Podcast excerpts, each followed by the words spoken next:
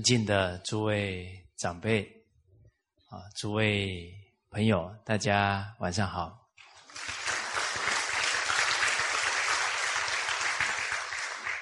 啊，我们这个《了凡四训》啊，今天呢进入啊第二个单元啊，叫改过之法。啊，第一个单元呢是立命之学。我们学了立命之学啊，啊，明白到人这一生啊，确实啊是有命运的。而这个命运呢，它是可以转变的，啊，只要透过人啊，能够啊断恶修善，他的命啊就能有很好的转变，而且呢，不止自己的命可以转变，所谓积善之家必有余庆啊，连后代子孙的面命啊都会转变过来，哦，所以我们。学如何改造命运呢？这个对人生来讲是非常重要的。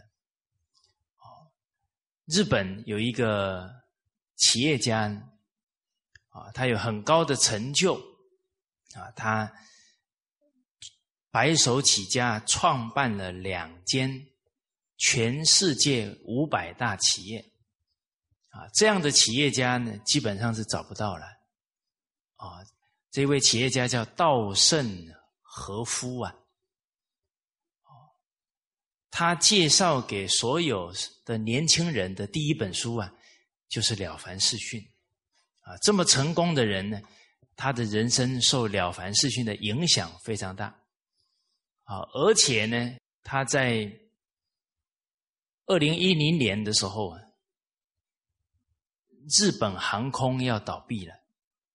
啊，他破产了。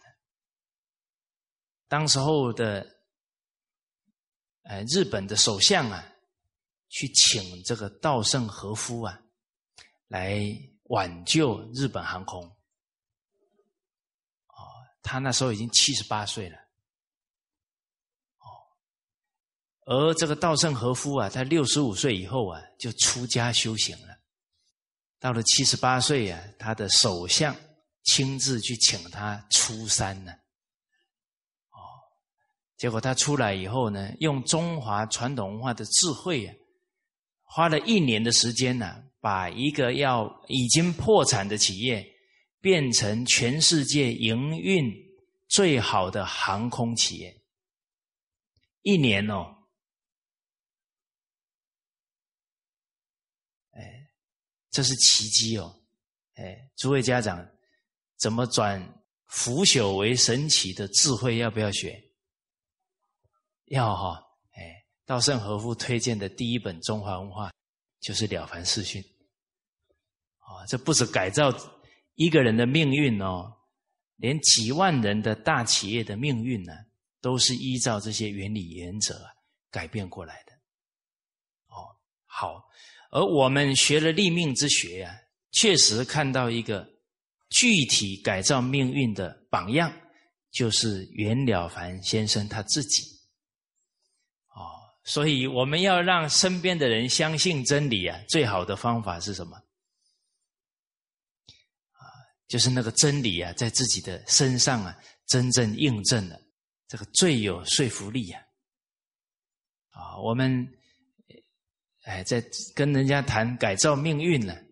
啊，结果自己的命运越来越差，啊那人家就很难相信了。我说，哎，对方可能一听啊，啊，我假如像你这样啊，我也不敢学了。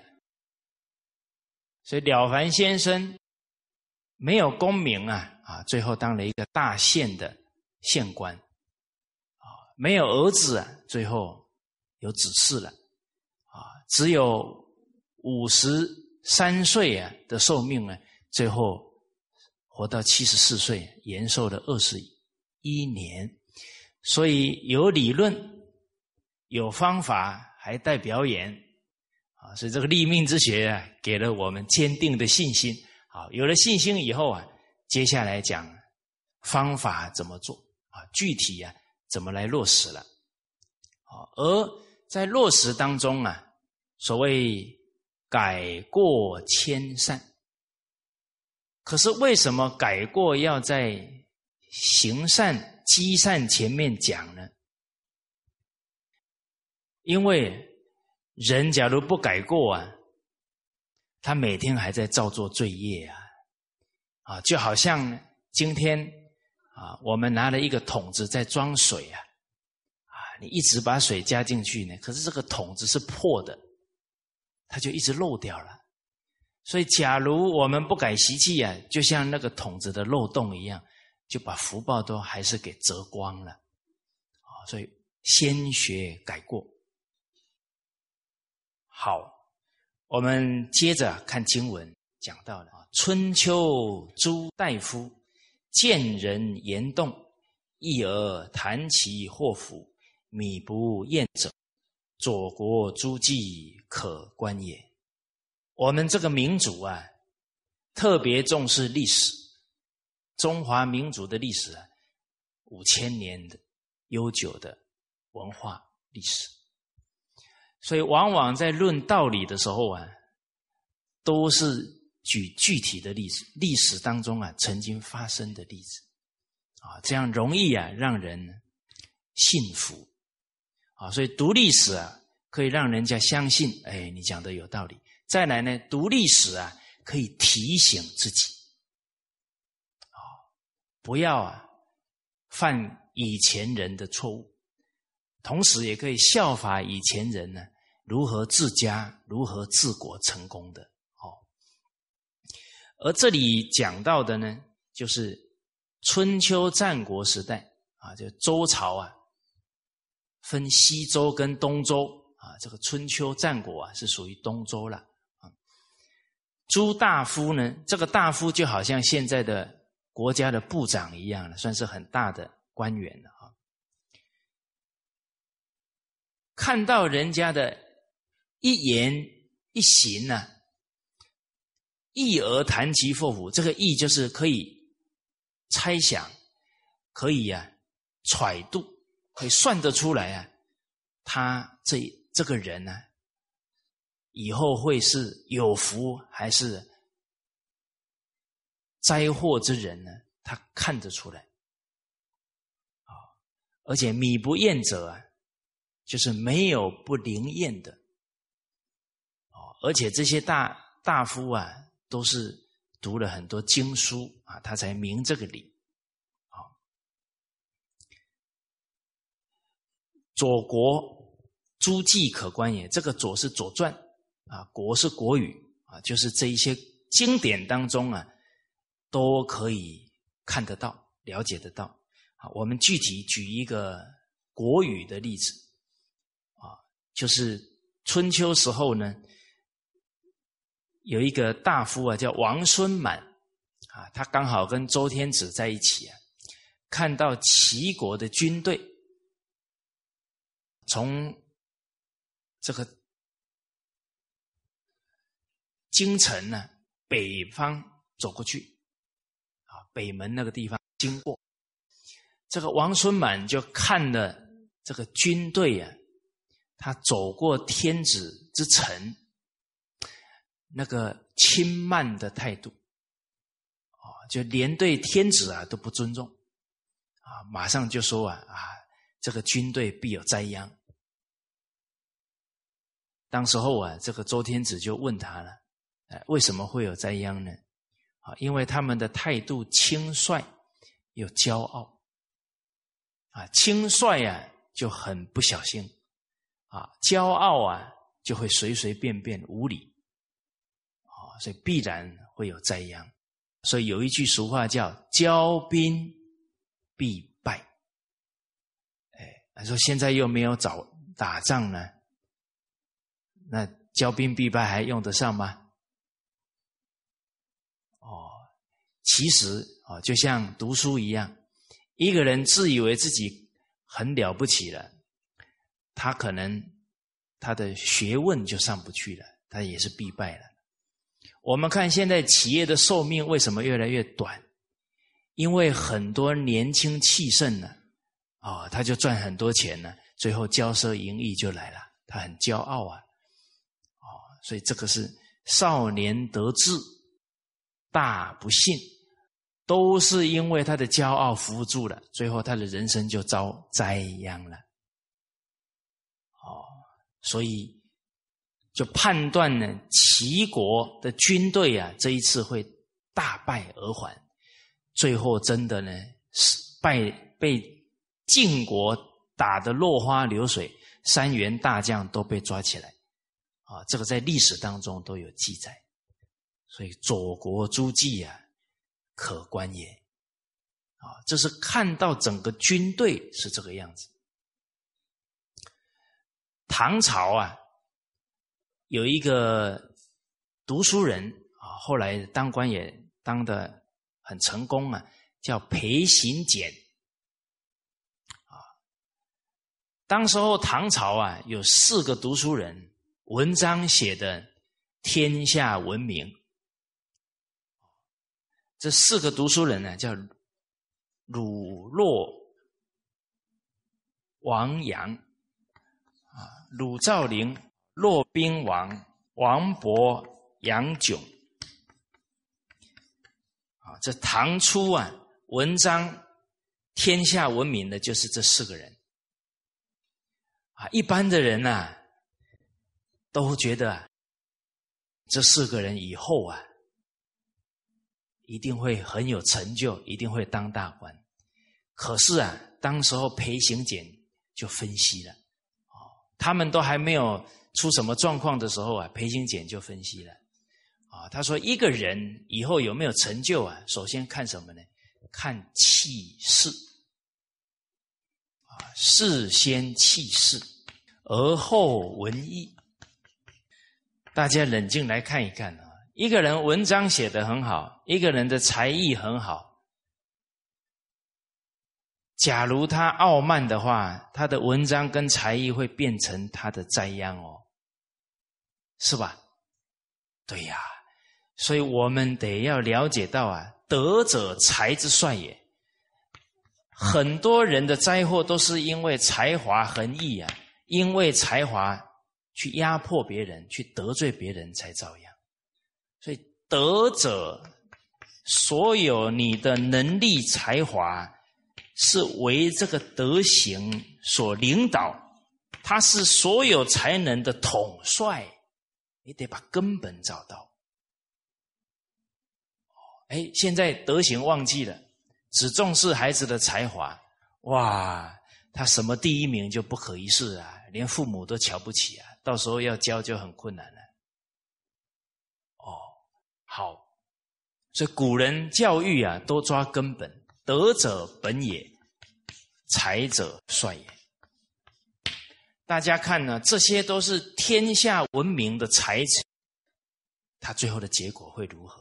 啊，我们看这个裴行俭的分析，一个读书人首先要什么？度量要大，气气量要大，势是什么？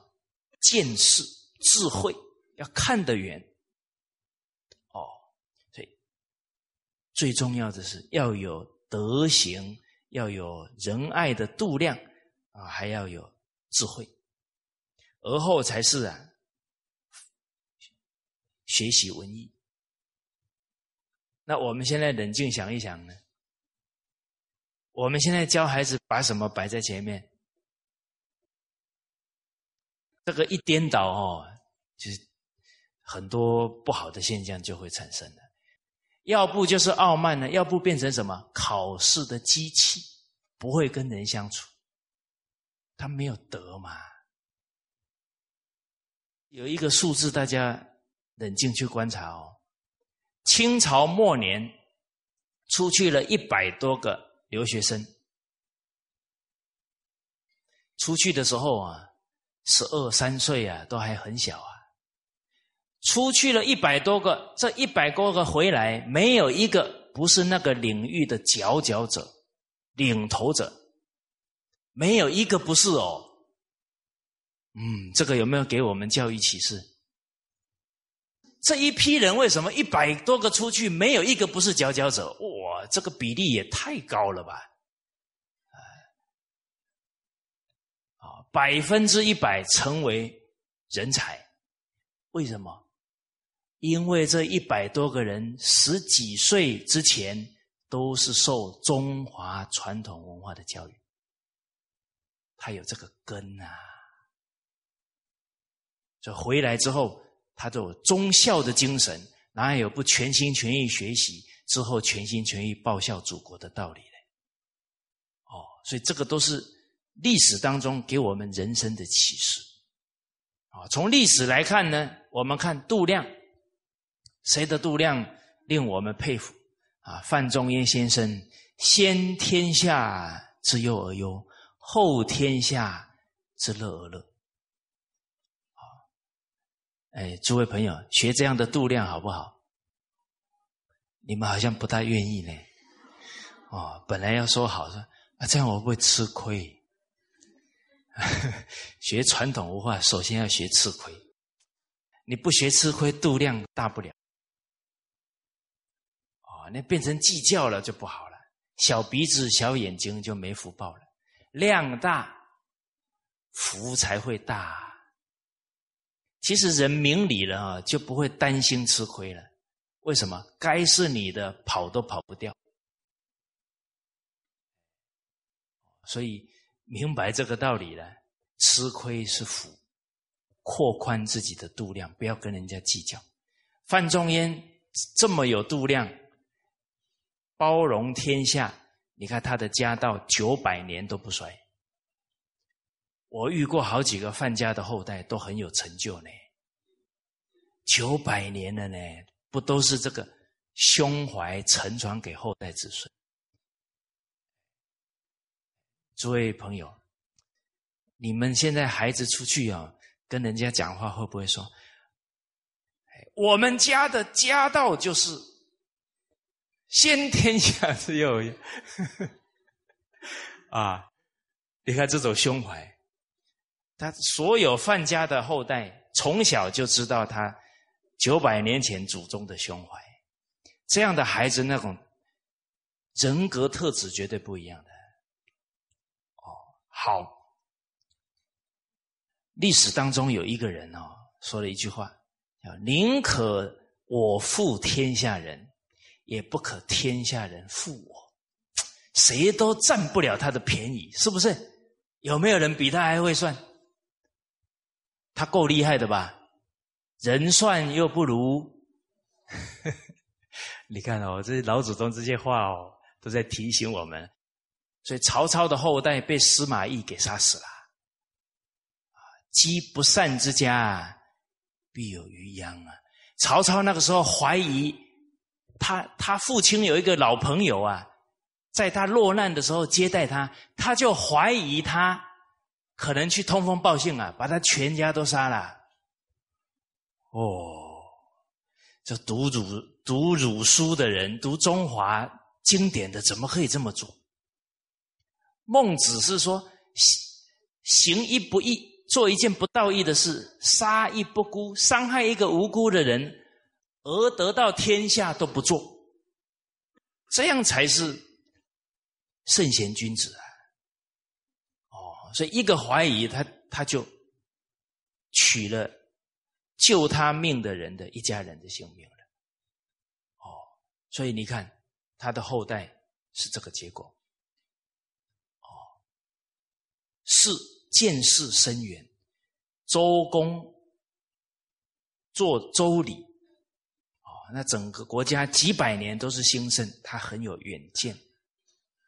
可是秦朝统一了天下，他没有远见，他用什么方法？用杀人的方法。哦，光是赵国，他就坑杀了投降的四十万军，你看那个杀业有多重。所以秦国取得天下。周朝是八百多年了，秦国呢，十五年就灭亡了，最后孩子也被诛杀了，后代也被诛杀了。哦，所以这个气势啊，是一个人重要的人格修养，而后才是发展文艺。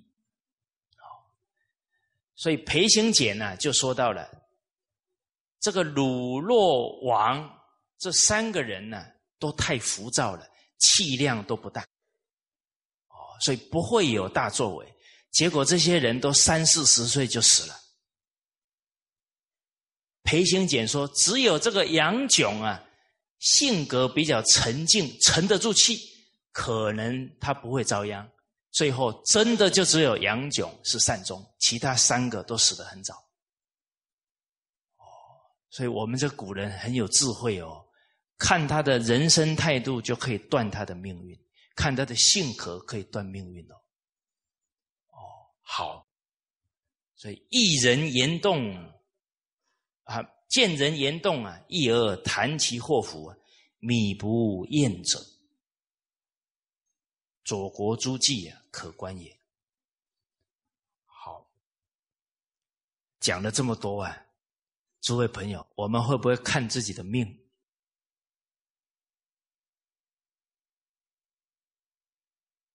呃，命运是掌握在自己的手上哦。所以你看，接下来讲了，大多吉凶之兆，一个人，甚至于一个国家。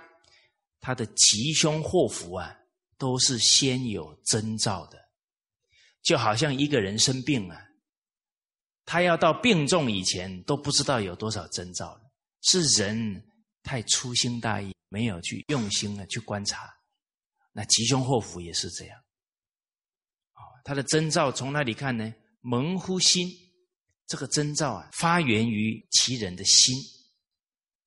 啊动乎事体啊，这个动就是显现出来呢，在他的整个肢体外表上面，哦，啊，他的行为上，其过于后者常祸福啊，就是这一个人他的人生态度啊，行为是行事是很稳重的，而且他的相貌啊，啊，从他的相貌当中。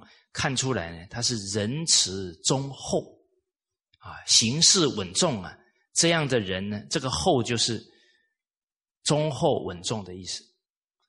祸福啊，就能纳很多的祥福。过于薄者常进祸啊，他的相貌刻薄，行事啊又很轻浮的话，那就离啊。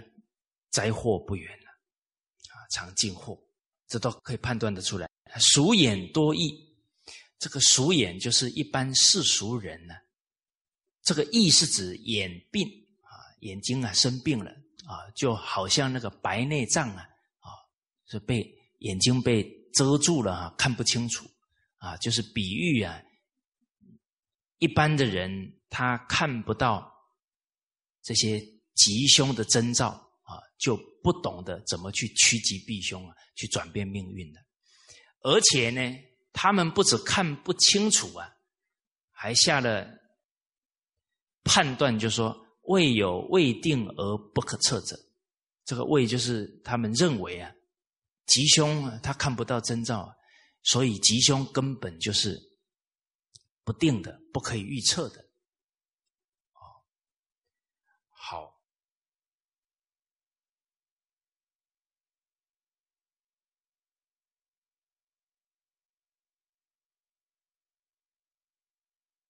大家学书法的人呢，都知道呢，有一篇文章啊，一一篇书法叫《兰亭集序》。这是王羲之先生写的这一篇文章哦，这篇书法，那唐太宗啊非常爱啊，好像最后是陪他进了坟墓里面去了啊，爱不释手。王羲之啊，他第五个孩子啊叫王徽之啊，第六个孩子叫王超之，第七个孩子叫王献之。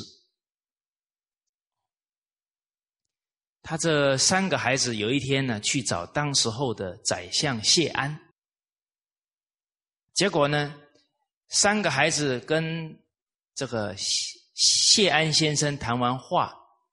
离开的时候啊，旁边的人就问了，说：“你看这三个孩子以后谁比较有成就？”啊，这个谢安马上说：“啊，这个第七个孩子王献之何以见得呢？他说：“这三个孩子里面，哈，这个最小的王献之话最少。哦，他只是啊，很礼貌的寒暄问候完之后啊，他基本上就恭恭敬敬听长辈谈人生的道理，他就没有再插嘴了。啊，其他两个哥哥哦，话比较多。哦，所以看一个人吉不吉祥啊？”看他话多话少有关系，啊，像我这个话太多了，哦哦，所以《易经》告诉我们了：吉人之辞寡，造人之辞重。从这里我们看得出来，言辞少，心很定啊，这个人吉祥。而话多的人是什么？很浮躁，造人之词多啊！我也想当吉人啊！哎，所以告诉大家啊，我不上课的时候啊，话也很少的，好像有点越描越好啊！当然，更重要的还是要有自知之明哦，能够啊断自己的。吉凶，哦，后来啊，确实是王献之的成就最高，啊，这个谢安确实是慧眼之人，所以真的不是不可测的，啊，曾国藩先生呢很有人生阅历，他有一本书啊，就专门看人家的面相。啊，那本书叫《兵谏》，啊，里面呢就有谈到怎么断一个人的人生，啊，大家学会以后啊，回去跟人家分享，人家会说：“哎呦，你好像会算命哦。”啊，其实没有，都是有道理的。为什么？相由心生嘛，啊，你吉凶祸福是心决定的嘛，啊，心的状态又会表现在。你整个容貌跟你的肢体上嘛，所以蒙乎心而动乎事体嘛。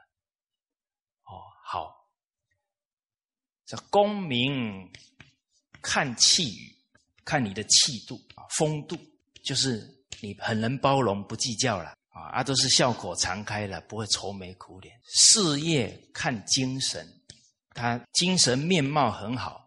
啊，而且做事很投入，很热爱他的工作。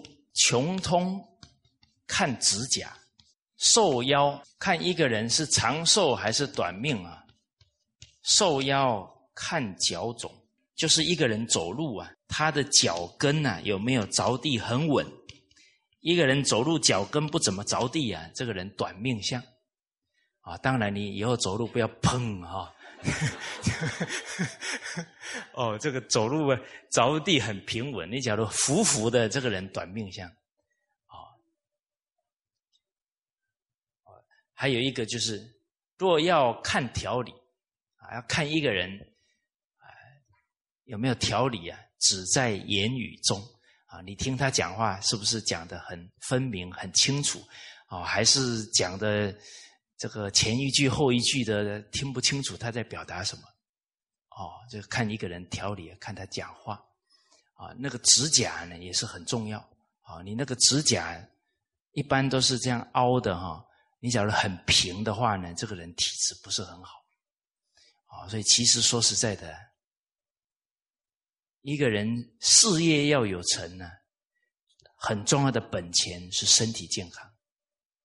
哎，那个妈妈照顾的好啊，那个身体很壮的人哦，真正面临很大的责任哦。你让他一个礼拜不怎么睡觉哈，只睡一两个小时，他就挺过来哦。可是他假如体力不好啊，两天就挂了，是吧？他这体就不行了。所以能扛大任的，大家想一想，在古代那个代表国家统领军队。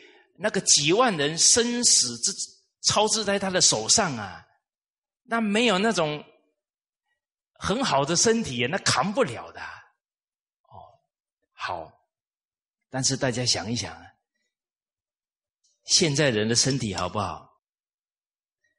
好不好？啊，都吃外面怎么会好？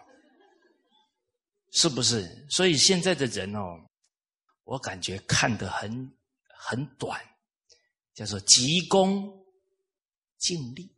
他们就这么算说，两个人赚比较多啊，他就看到那个薪水而已。大家注意看哦，当你坐在餐馆里吃饭，礼拜三、礼拜五吃饭的时候，晚上啊，看到一个妈妈带着三个孩子出来吃饭，请问大家那一餐吃下去多少钱？啊，他三餐都吃外面，请问多少钱？是不是？这都要算呢。以前一个爸爸赚哦，还可以买三间房子了。现在两个人一起赚哦，买一间哦，一辈子当房奴了。重点是什么？小富由勤俭呐，要节俭呐，钱才聚得起来啦。像现在这种生活方式、消费形态，要存钱大难大难呐，是不是？所以你看，现在的人当房奴的，哇，比例太高太高了。哦，我刚刚只是算吃而已哈，啊，还有啊，好几笔账，我慢慢算啊。吃花出去了，自己煮就没有花那么多钱再来哦。吃外面，你的公公婆婆、先生、孩子的身体都不好哦，以后还要医药费哦。这笔账怎么算？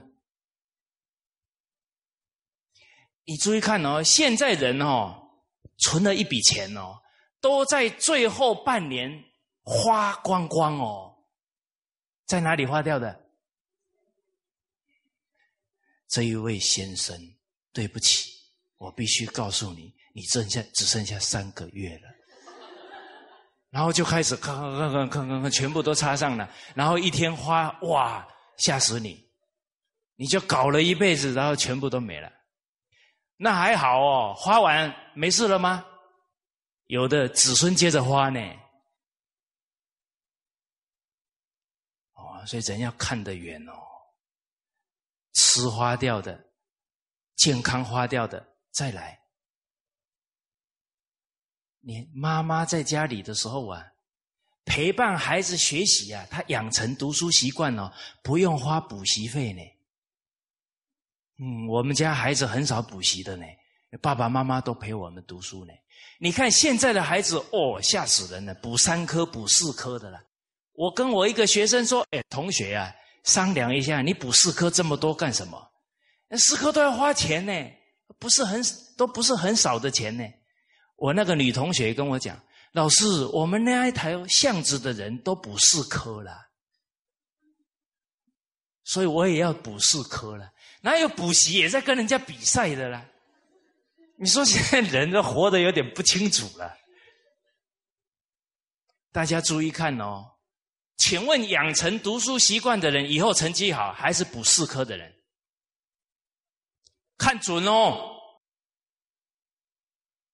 人哦，现在都忙的，根本就没有时间去看看真相是什么，看看结果是什么。那个被补习班哈这样逼出来的，然后考前还给他准备好那些考题的，最后读书能力都很差，他都是依赖上来的。这个上了初中，上了高中啊，那个成绩就啪就下来了。那个都靠自己念的人，他就越来越有独立思考，越来越有主动学习的能力。反而他的成绩就是这样一直上去的。哦，现在的人有一个迷失啊，好像钱很好用，钱很好使。我告诉大家，世间麻烦的事情啊，没有一件事是钱可以解决的。你看，现在家庭里面头头痛的要死，人与人发生冲突了，哪一个是钱解决的？你说真的解决了呢？给他就没事了。我告诉你，事还在后面，有没有道理？有啊，欲事深渊，你拿那个钱一时把他的欲望堵住了，下一段时间又会出问题了。哦，好，这是补习哦。再来，你先生都到外面去吃哈，外面现在女人很多呢，而且都穿的很少呢，啊，啊，那个危险性很高呢，哇，麻烦了。你看现在离婚率这么高，我小时候看到电视在演，啊，妈，哎，爸爸回家吃晚餐，我当时候看说。讲这句话干什么？我爸爸每天回家吃晚餐呢，我才知道很多爸爸不回家吃晚餐呐。你看一个家庭对一个人的人生的思想啊，影响好大哦。我不知道人爸爸是不回家吃晚餐的呢，然后我不知道有离婚呢。我记得我念高中的时候认识一个很好的朋友，他说我爸爸跟我妈妈离婚了，啊。天哪！哦，因为我小时候常常听我妈妈讲一句话，我妈妈说：“你们蔡家的男人啊，是不跟女人计较的，是不打女人的。”啊，所以这给我的印象就是，哎，我我们这个这些叔叔啊，这都是夫妻，都是挺好的，那没有冲突都看不到了，还看离婚，啊，就后来才知道啊，啊。原来世界是这个样子，哦，好，所以大家看哦，很多危险都是因为啊，先生都在外面，孩子都在外面呢。你看一个孩子背着一个钥匙走进门，一推谁都不在，请问他去哪里？他就去电动玩具店了嘛。那他不就迷上这些游戏了？哦，还有的那个现在那些游戏机又加了一些毒品的东西在里面，你看到这些危机都存在呀。嗯，我刚刚分析的东西哦，都不是钱买得回来的哦，有没有？是啊，啊，人算不如天算呐。任何的家庭的经营方式，人与人的相处方式，只要偏离了老祖宗的教导，乱象就越来越明显。哦，好，所以气长则妖星啊，人气了肠道啊，很多奇奇怪怪的现象就出来了。这个都是几千年前就已经提醒我们了。包含老子说的“不知常，妄作凶”啊，“知常曰明”。一个人知道什么是做人的常道，甚至于是怎么教育孩子，这个人都很清楚啊，叫明白人啊。不知常，妄作凶。所以我们现在呀，看起来很多怪现象啊，都会觉得这个世界怎么怎么救啊？怎么解决问题啊？好像很复杂。告诉大家，从人心上看，一点都不复杂。啊，所有的乱象根源就是人心被什么污染了？一句话就讲完了：利欲污染了，都是欲望啊，都是自私自利。孔子说呢：“小人欲于利呢。假如他的思想都是想利的，想享受欲望的。”啊，我们教出来的都是小人了呢。可是君子喻于义哦。假如我们从小教他道义啊，那都是孝子贤孙哦。就看我们会不会教。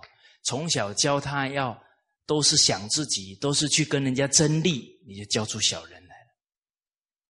教他念念为人想，要有道义，要有情义，君子就出来了。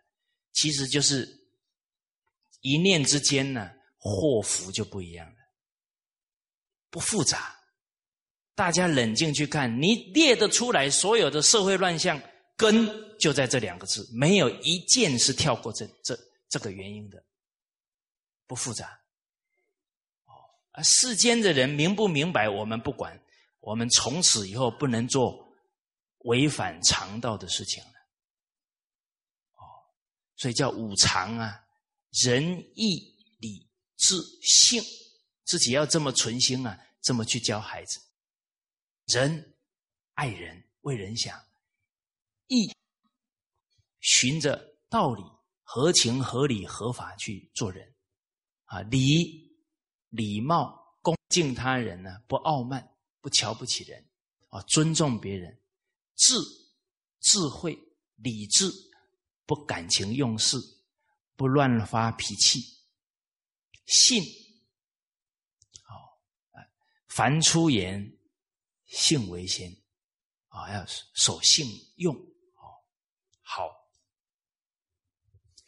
所以刚刚跟大家讲到的一个人，啊，曾国藩先生分析的，都可以断得出来这个人的一生。中庸还有一句话讲，叫“国家将兴，必有真祥”。国家将亡，必有妖孽。你看一个国家要兴旺起来了，它有征兆。啊，不知道大家最近啊有没有看，在网络当中看到一则新闻？啊，这个确实是国家民族将兴的征兆。啊，就是北京大学的校长周其凤先生。北京大学校长，大家知道意思吗？就是学术界的领袖，是不是？读书人的领袖。北京大学那是中国最高学府了。他回到老家啊，他老家是湖南浏阳，为他老母亲啊。九十大寿祝寿，而他母亲九十岁啊，他也六七十岁了，啊，他跪在他母亲的面前呢，痛哭啊，抱着他妈，说道啊，我妈妈，你八十大寿的时候啊，我因为工作太忙啊，耽误了回来跟你祝寿啊，所以十年前我在心里告诉自己啊。我母亲九十大寿的时候，我在任何情况啊，我都必须回来陪母亲啊，给母亲祝寿。哦，所以满他的愿呢，很感动啊，这母子啊抱在一起流眼泪。啊，旁边的亲友看了也很感动。啊，一个学术界的领袖，首先呢以身作则，把孝做出来。我们想一想啊，北京大学的所有学生看到这一幕啊。一定为之动容，哦，所以真祥在哪？真祥在人的孝心，人的善心啊，发出来了。百善孝为先呢，啊，孝心一开啊，百善接着都开起来，所以我们看了呢，也很欣慰哦，好。还有一段话呢，我们之前也跟大家谈过。这一段话也是孔子高度的智慧，都能够断一个人、一个家的吉凶。啊，孔子说啊：“损人自益，生之不祥。”一个人都是想着损害别人、利益自己啊，这个人这一生会有灾祸。哦所以真正懂这个道理了，那让孩子为人想啊，他就是吉祥；为自己想啊，那反而我们在教孩子招祸的方法了。啊，弃老取幼，家之不祥。一个家庭里面都不管老人哈，只管小孩啊，这个家不吉祥了。大家想一想，现在一个家庭里面先管老人还是先管小孩？先给老人祝寿，还是先给孩子生日？哦，老小孩不能说祝寿了啊，祝到最后真的没寿了。那么小，对社会都没贡献，你就花他的福报，那福都折光了。甚至于给老人祝寿哦，名义上给老人祝寿了，啊，事实上都是在陪孩子玩。哦，你看那老人七八十岁了，好吧，要祝寿了，啊，小孩在那里吵半天啊，他他在那里打瞌睡呢，祝什么寿？都管小孩了，啊，全家出去玩，问谁？哎，说出去玩，来先问老人，都是先问小孩呀。注意哦，为什么现在家道都败了？弃老取幼。家之不祥。两千五百年前，孔子就可以断，从这些地方就可以断吉凶祸福了。一个团体的吉凶祸福，孔子接着讲：世贤任不孝，家之不祥。啊，世贤就是贤德的人，你不用，都用那个会巴结谄媚的，这个国家这个团体不吉祥。其实就是哦，人假如只用听他的话的哦，那这个人的事业也要垮下来了。都是巴结谄媚啊，都不讲他的不对了吗？诸位朋友，你喜欢讲你好的人，还是讲你不好的人？Hello，你们没什么反应呢啊？说：“哎呀，他讲我缺点，我不高兴。”哇，你不吉祥啊！闻欲恐，闻过心，质量是见相亲啊，所以叫福在受见啊。你接受人家的劝谏，你才有福啊。所以大家想一想啊，要有福气哦，还得先转变哦，不要只听谄媚巴结的话哦，得听正直的话才行哦。嗯，好。接着，孔子又讲：“幼者，老者不教，幼者不学。老一辈的人不教伦理道德，晚一辈的人都不学了，俗之不详。这整个社会的风俗啊，会兵败如山倒。”我曾经听了有有这个上了年纪的人讲。哎呀，现在年轻人都有年轻人的想法的啦，我们管不了的啦，有没有道理？有，你还有啊？你你你，你再把这个话去讲给别人听就麻烦了。所有的长辈都不管下一代，完了。教育的教字啊，怎么写？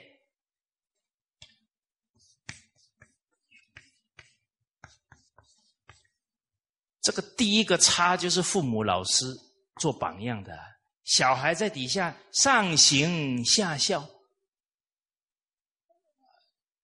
养不教，父之过啊！怎么可以不教呢？有罪过哦！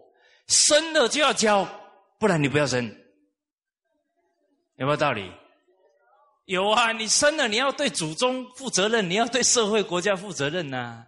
又没有人逼你。哦，所以这个似是而非的道理，你不要乱传，传了你要负因果责任。那个人被你误导了，他们家以后不好，你都要背责任哦。所以一言兴邦，一言丧邦哦，不可以乱讲话。一开口就是跟经典相应才讲，不然不讲话。哦，OK。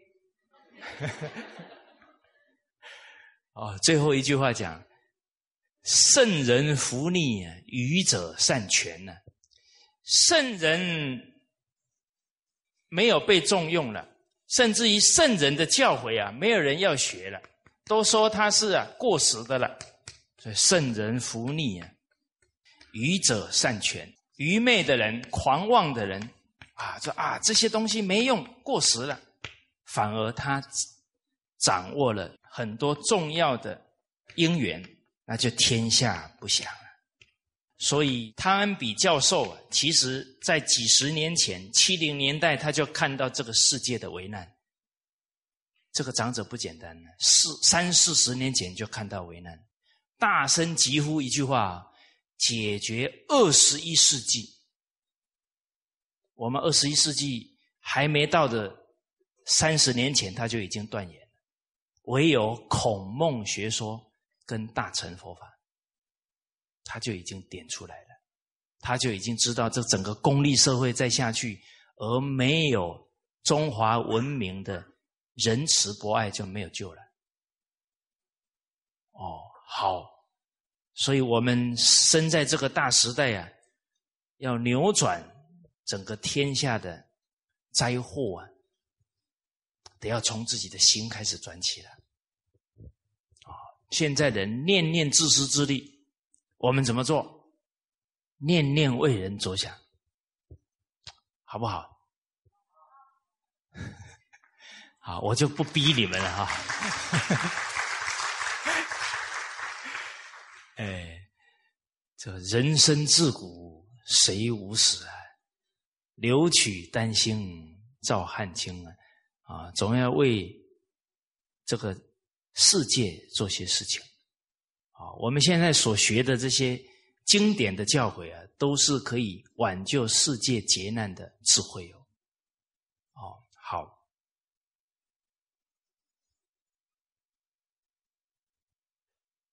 啊，所以看到这些古人呢，看到孔子这些智慧啊，我们真的要好好来学啊。所以接着经文讲啊，至诚和天，福之将至，观其善而必先知之矣；祸之将至，观其不善而必先知之矣。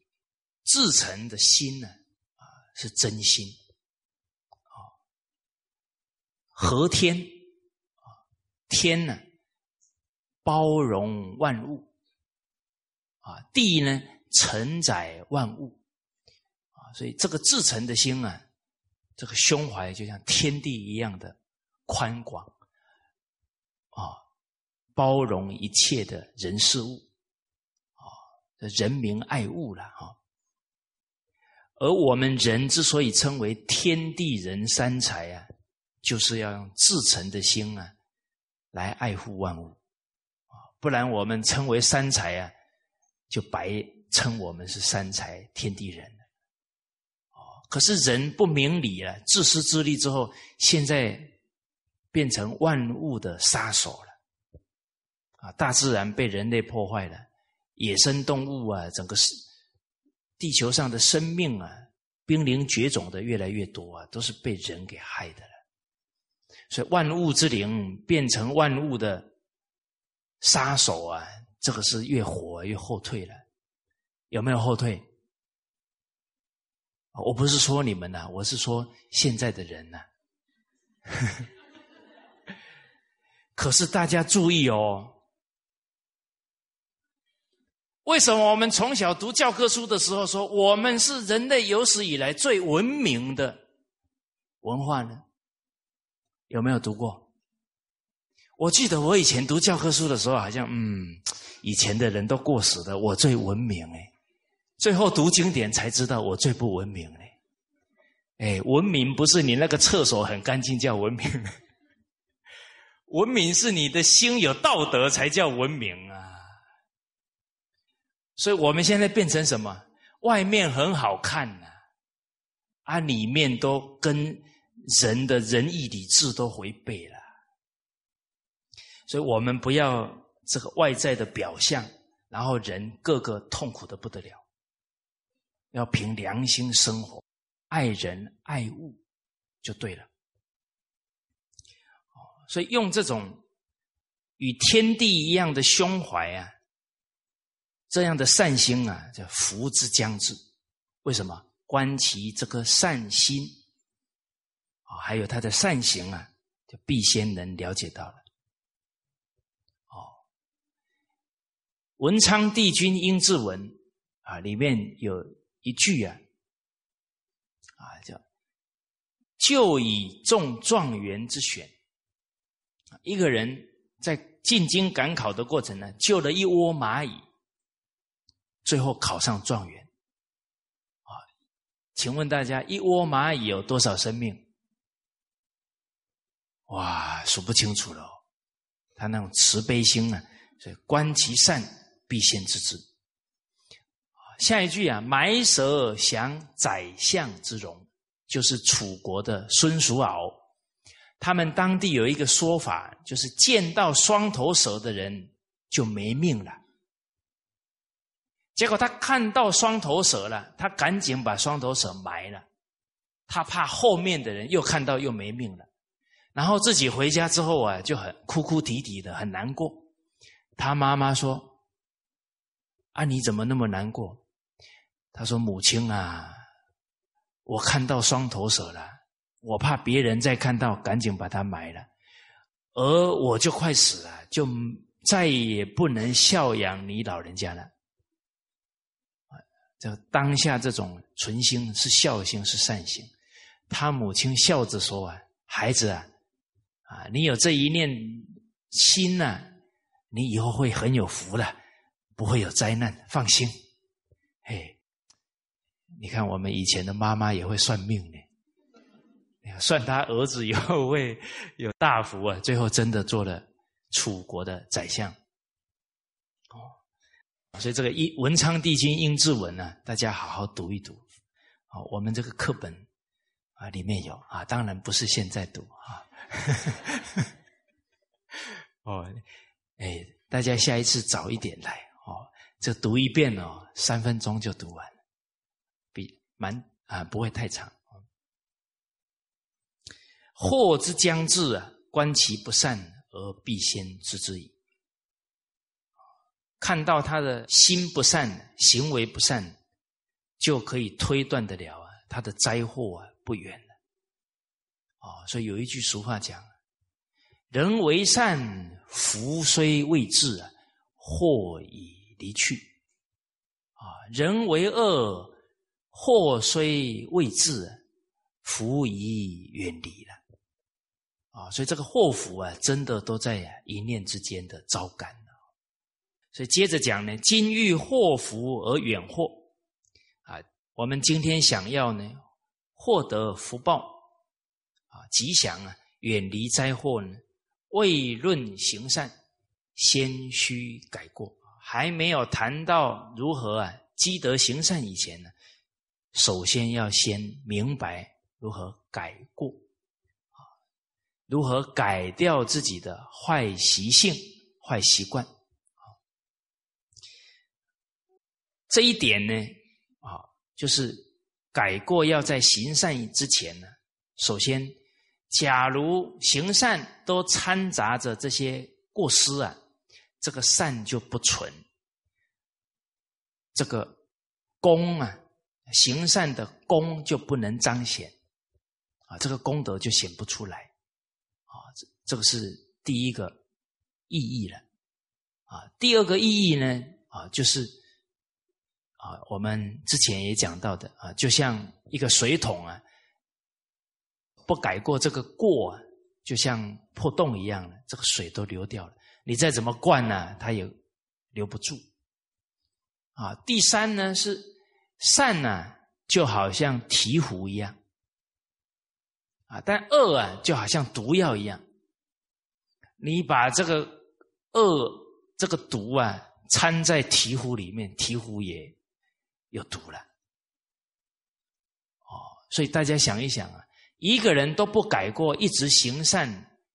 其实啊，他那个都是做给别人看的了，内心里啊，哦，还是有很多不好的念头啊，不然他就去改他呢，怎么还是都不改呢？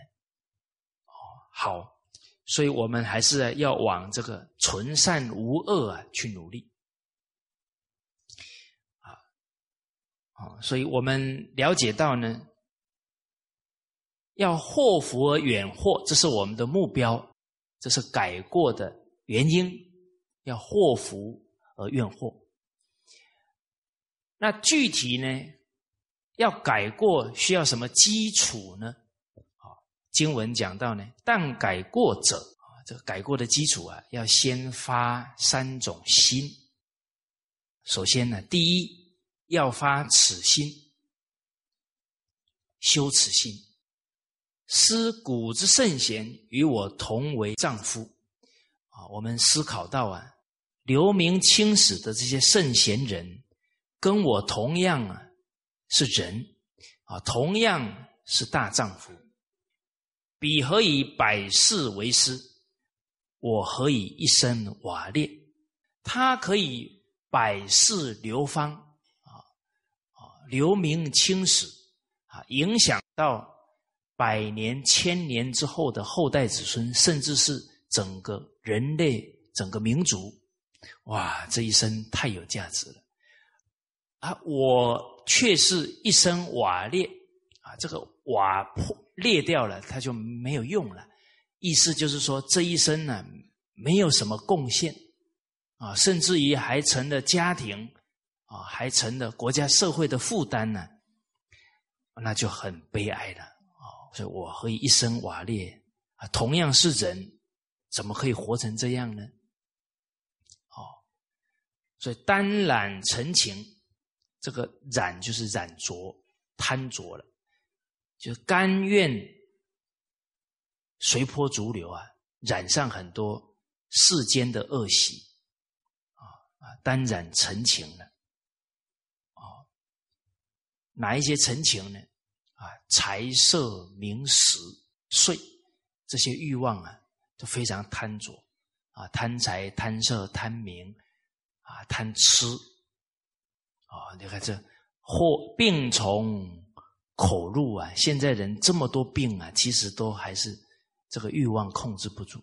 还有睡哦，现在人呢也是这个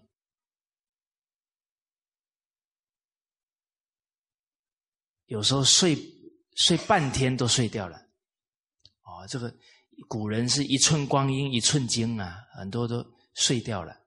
哦私行不义，私就是指啊暗中啊没有人看到的时候呢，做一些违背良心的事情，为人不知啊，以为人家不知道，傲然无愧，自己还就觉得说做坏事都没有人发现呢，就很傲慢了，还自己觉得自鸣得意啊，哎都没有被发现，很厉害，啊就傲然无愧了。啊，所以其实啊，一个人在做不义的事情啊，那是自己在作践自己的良知了。哦，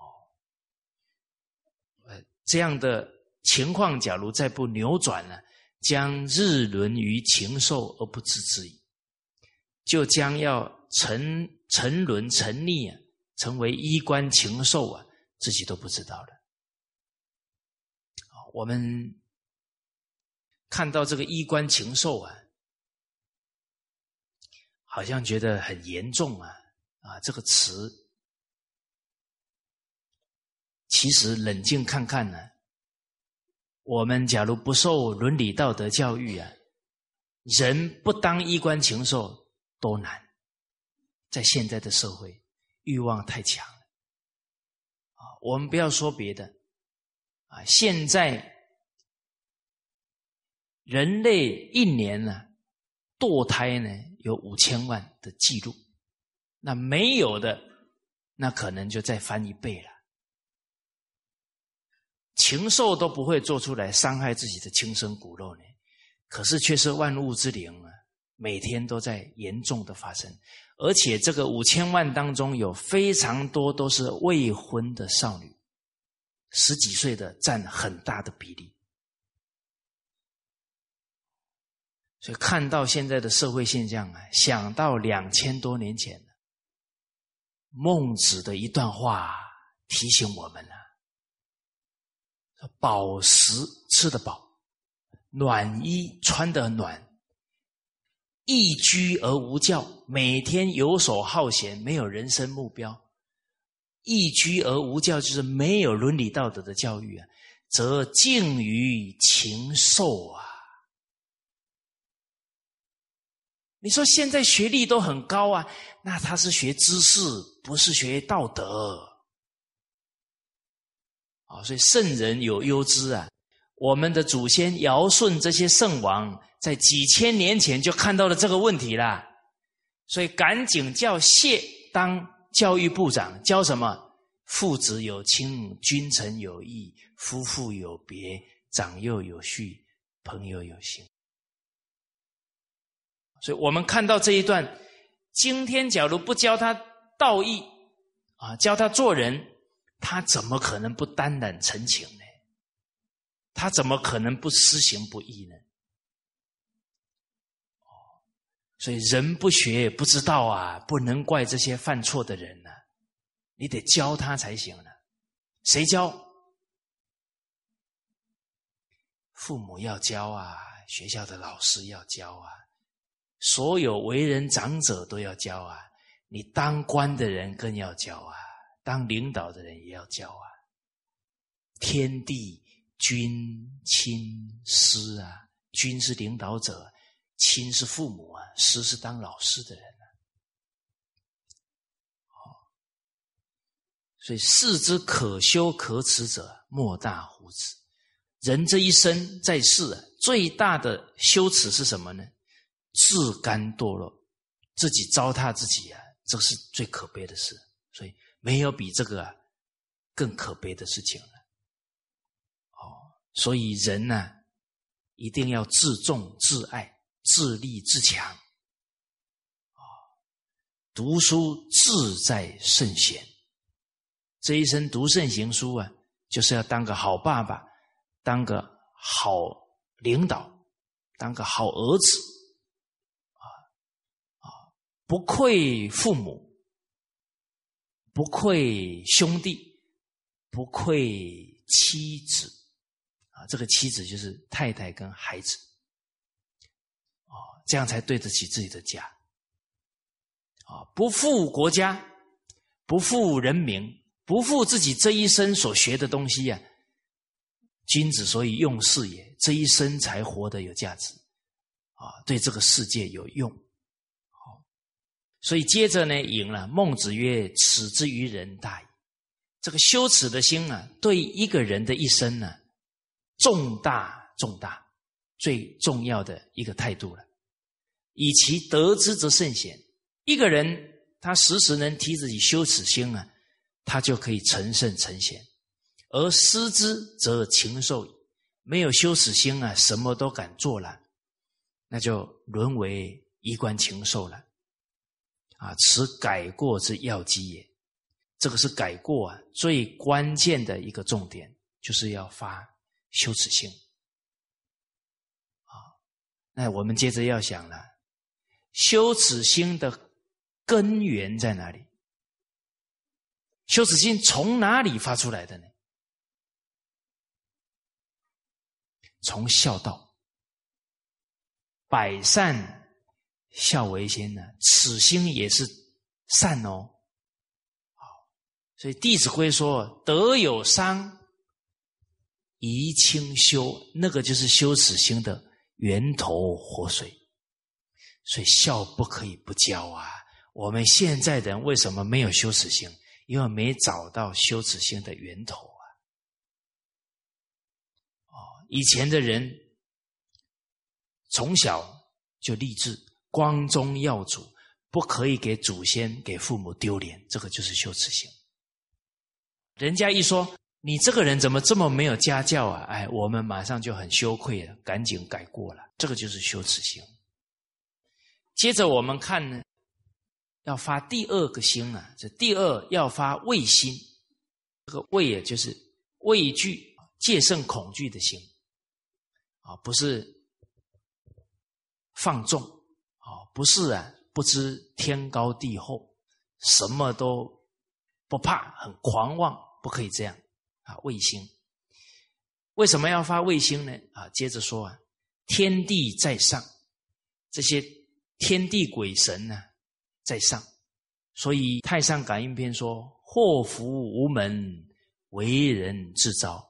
善恶之报如影随形啊，是以天地有思过之神。这个思过之神，就是天地之间都有专门在考察、鉴察人善恶的这些官员啊，这些天神呐、地神。人间有警察，天地之间也有维护秩序的警察。哦，所以老子才说：“天网恢恢，疏而不漏啊！”，我们现在人呢，很狂妄啊，看不到的就是没有，人能看到的是宇宙间多微小的部分呐。而我们在历史当中看到太多的事例啊，都是证明有天地鬼神，包含《礼记》，这是我们十三经当中的经典啊，里面有一一段叫“记义”，祭祀的意义，里面都讲到，你一个国家都有专门守卫国家的国神呢，啊，你重要的道路都有神在镇守啊，包含门都有门神呐。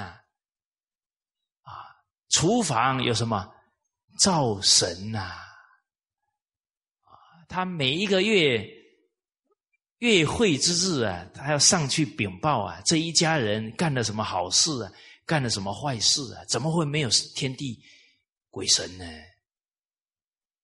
所以现在人不懂这些真相哦，什么都敢干呢，所以造出来的恶事啊，让人听了都毛骨悚然啊。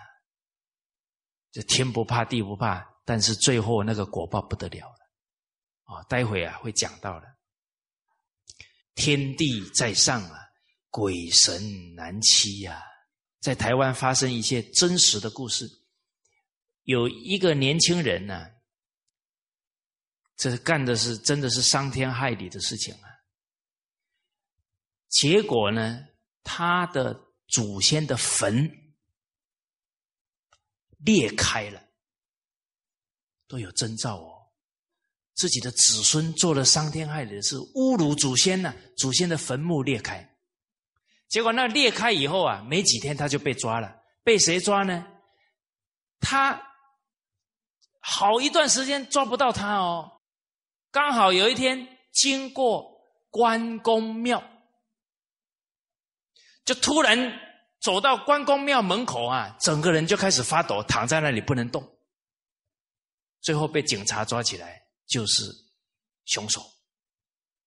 隔天报纸报，关公显神威啊，抓到了这个已经抓很久没抓到的重犯，把他抓起来了。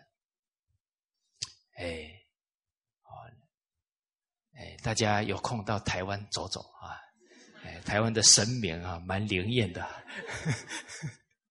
啊。当然，那个灵验重要的是善因善果，恶因恶报啊。你一心向善向善，神明就保佑你了啊。不一定要到台湾去了啊 啊。但是台湾有很多中华文化，值得大家啊去参观。好像故宫博物院啊，那个有从。这个夏商周啊，那些我们的镇国之宝啊，历代的镇国之宝啊，哇，那个都很有文化，你看了会非常感动。古人那种用心啊，啊，都为了教育好下一代。哦，好。而我们台湾呢，有一个法医，就是凶杀案呢。他不知道去协助了多少次，这个在台湾提这个人，在我那个年我这个年龄的，没有人不认识他的，杨日松法官，他破了很多很困难的案件，有很大的比例怎么破案的呢？是被杀害的当事人来找他，然后他有。这个是例子太多了，举一个就好了。就有一个女的被杀害了，结果呢，被杀害的当天晚上啊，那个女子到了杨日松的家里面，啊，给他敲门啊，他穿的衣服啊，他都看到了。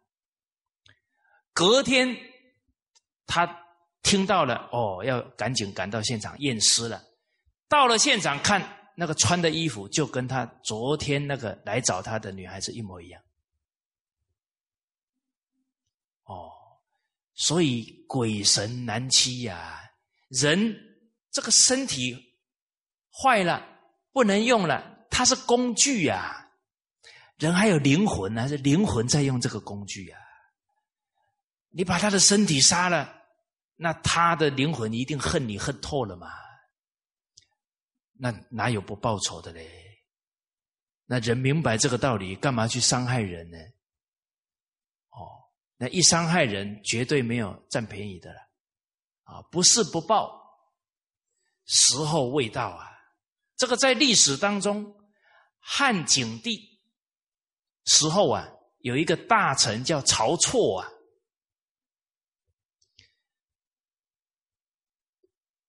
刚好那个时候，他建议国家的政策啊，最后呢发生七国之乱了，啊，当时候七个诸侯国都叛乱了，最后袁盎建议说，把曹错杀了，他们就不会叛变了。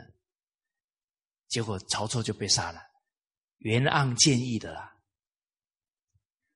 结果这个曹错的鬼魂呢，跟着袁盎跟了十辈子。为什么跟十辈子都没讨到债呢？因为袁盎十辈子都是高僧，旁边都有护法神啊，他进不了。结果到了十世，当到什么？当到悟达国师，一个国家的国师，皇帝赐他一个檀香宝座啊。结果这个悟达国师坐在那个檀香宝座啊，有一点觉得自己很厉害啊，傲慢心起来了。护法神就走了，结果那个元盎的鬼魂呢，就跑到他的脚上啊，长了一个人面疮呢，就痛得他命都快没有了。这个历史上都有记载了。后来是因为啊，这个悟达国师以前救过一个老人，那个老人是佛陀的弟子迦诺迦尊者，帮他化解了这个。冤业呀，救了他的命啊！用慈悲三昧水呀，把他治好了。所以佛门有一本经，叫做“慈悲三昧水忏”，就是这个历史典故来的。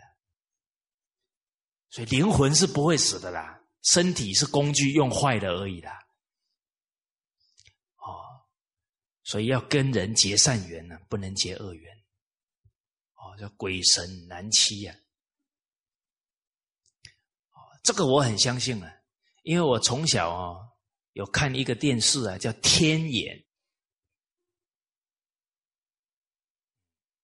台湾这些方面还不错哦。这个电视剧就已经告诉你什么？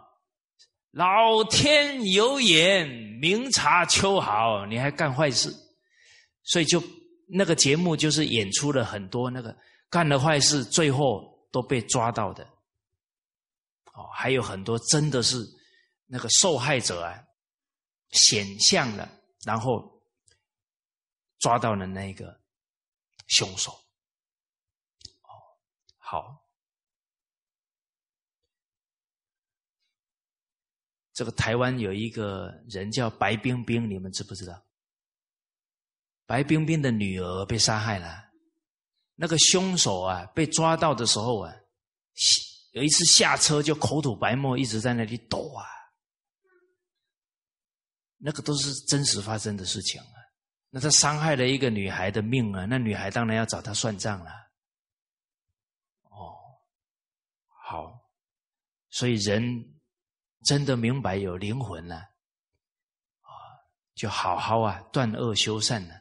啊，这个灵魂呢，这一生呢，啊，能够提升，啊，到圣贤佛菩萨的境界，这一生是最有价值的，绝对不能呢，造恶堕落下去的。好，所以实践灵知，啊，都实实在在啊，监察着，啊世人的情况啊，重则降之百殃，严重的话呢，百殃啊，种种灾祸啊会降临。其实大家冷静看啊，现在打开报纸啊，全世界的灾祸多不多？老祖宗提醒我们了：做善降之百祥，做不善降之百殃。哦，可能这个我们马来西亚的华人好像没什么感觉。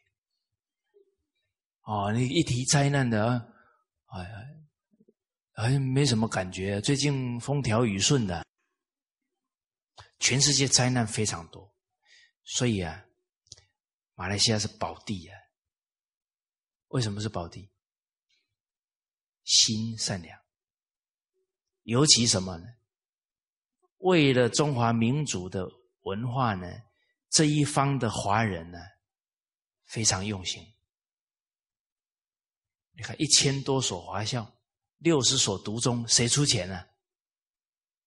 哎呀，华华人拿这个钱不得了啊！拿钱出来支持什么？中华民族文化的沉传，你看这个心量啊，福报就很大。哎，哦，所以这个福报啊，都是心感召来。